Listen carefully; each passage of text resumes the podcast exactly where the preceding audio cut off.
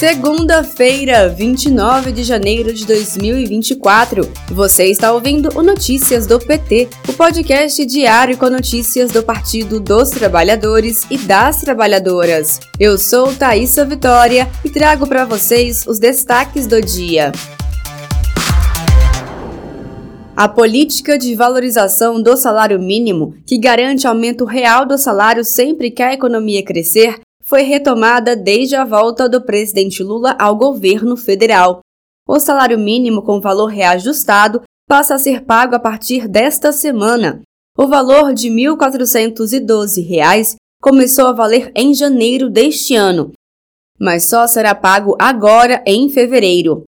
O novo valor corresponde a um aumento de quase 7%, o que equivale a R$ 92 a mais em comparação aos R$ 1.320 válidos até dezembro do ano passado. Assim, quem recebe o salário mínimo ou múltiplos dele ou benefícios vinculados a esse valor, como seguro-desemprego e o benefício de prestação continuada, por exemplo, já recebe o total reajustado no contra-cheque de fevereiro. Com o novo valor, é possível comprar quase duas cestas básicas, que hoje custam, em média, 772 reais cada uma. Confira mais informações no boletim da Rádio PT em radio.pt.org.br.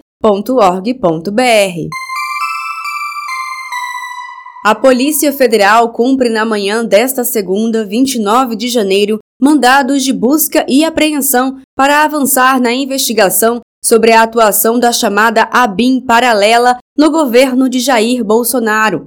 Um dos alvos é Carlos Bolsonaro, vereador do Rio de Janeiro e filho do ex-presidente. Nessa nova ação, a PF mira pessoas que foram destinatárias das informações produzidas de forma ilegal pela Agência de Inteligência do Governo Federal. Além de Carlos, os policiais também investigam suposto uso da agência para favorecer Flávio e Jair Renan. São alvos da PF o gabinete do vereador e uma residência no Rio de Janeiro.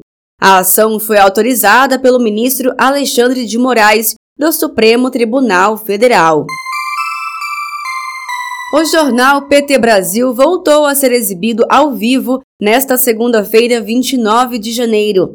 A primeira edição do ano contou com a participação do ministro da Secretaria de Comunicação Social da Presidência da República, Paulo Pimenta, que falou sobre o aniversário dos 44 anos do Partido dos Trabalhadores e das Trabalhadoras.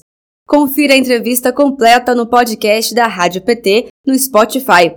E não perca a transmissão do jornal PT Brasil de segunda a sexta às 9 horas da manhã no site radio.pt.org.br.